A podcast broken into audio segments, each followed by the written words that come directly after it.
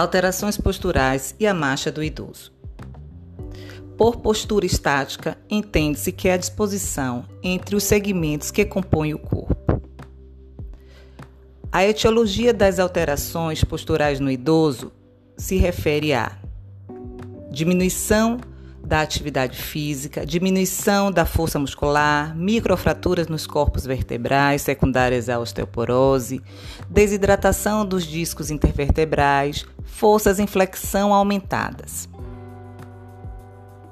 Ainda podemos observar aumento da curvatura cifótica, cabeça projetada para frente e, em alguns casos, diminuição ou retificação da cifose dorsal. Podemos ainda encontrar deslocamento da articulação coxo-femoral para trás e flexão do quadril, inclinação do tronco para frente, com aumento do ângulo de flexão do joelho e alteração em varo ou em valgo do quadril, joelhos e tornozelos. A marcha do idoso ela é mais lenta, ocorre em passos curtos, curtos e arrastados. Vale salientar, porém, que nem todos os idosos possuem o mesmo padrão de marcha.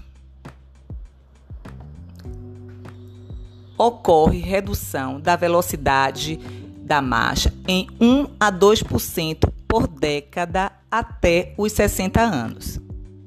Depois disso, a redução chega a 7% por década de vida. Segundo pesquisas, jovens caminham 43% mais rápido durante a velocidade máxima da caminhada, enquanto os idosos caminham 28% mais rápido. Sobre as fases da marcha do idoso. A fase de apoio ela é uma fase mais longa. O período de contato o golpe do calcanhar com maior desabamento, o período de apoio médio é mais longo, o período de impulsão, redução do levantamento do calcanhar e da retirada do hálux do solo. Há também uma diminuição da amplitude de movimento dos tornozelos. Fora isso, observa-se que uma fase de oscilação ou balanço mais curta.